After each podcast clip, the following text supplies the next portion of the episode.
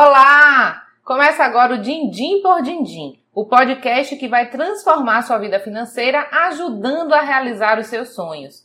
E no episódio de hoje, nós vamos falar sobre independência financeira. Qual a data da sua independência financeira? Você já parou para pensar no seu futuro? Já imaginou como estará a sua vida e a sua saúde quando a melhor idade chegar? Se é que ela não já chegou para você?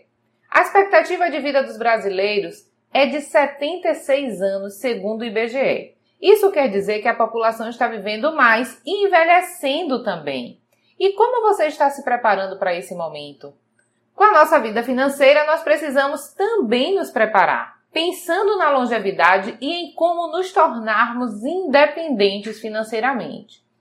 Infelizmente, hoje no Brasil, cerca de 90% das pessoas com mais de 25 anos não poupam pensando na aposentadoria. Esse dado é do relatório global do Sistema Previdenciário de 2020, feito pela seguradora Allianz. Essa pesquisa é muito preocupante. Mesmo que hoje sua situação financeira seja confortável, você já parou para pensar se terá condições de manter o seu atual padrão de vida até o final da sua existência?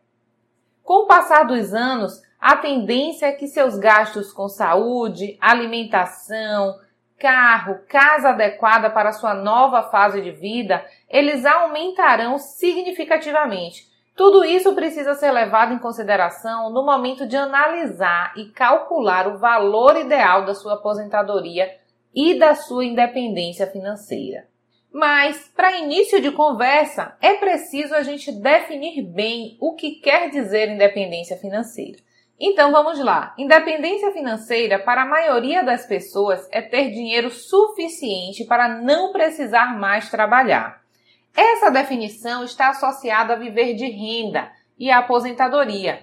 E ser uma pessoa independente financeiramente é conseguir em um dado momento da vida já pré-estabelecido, trabalhar somente por prazer, pois você já alcançou renda passiva suficiente capaz de manter o seu padrão de vida. Contudo, a independência financeira ela precisa ser construída ao longo da vida e saber a idade ideal para atingi-la é fundamental. Agora, em três passos, eu vou mostrar como você pode construir a sua independência financeira. O primeiro passo nessa construção é o planejamento. Comece fazendo um levantamento da sua real situação financeira, tudo que você ganha, quais são seus gastos, suas prestações, suas dívidas. Ter uma visão realista das suas contas é imprescindível. E para que esse acompanhamento seja feito de forma efetiva, é preciso controlar através de uma planilha ou aplicativo de gestão ou até mesmo num caderno. O segundo passo é ter metas claras para conseguir poupar. O ato de poupar, ele vai muito além do que somente guardar dinheiro. Poupar é economizar, é deixar de gastar. Crie tetos para o seu gasto, crie metas, estabeleça limites em todas as áreas da sua vida.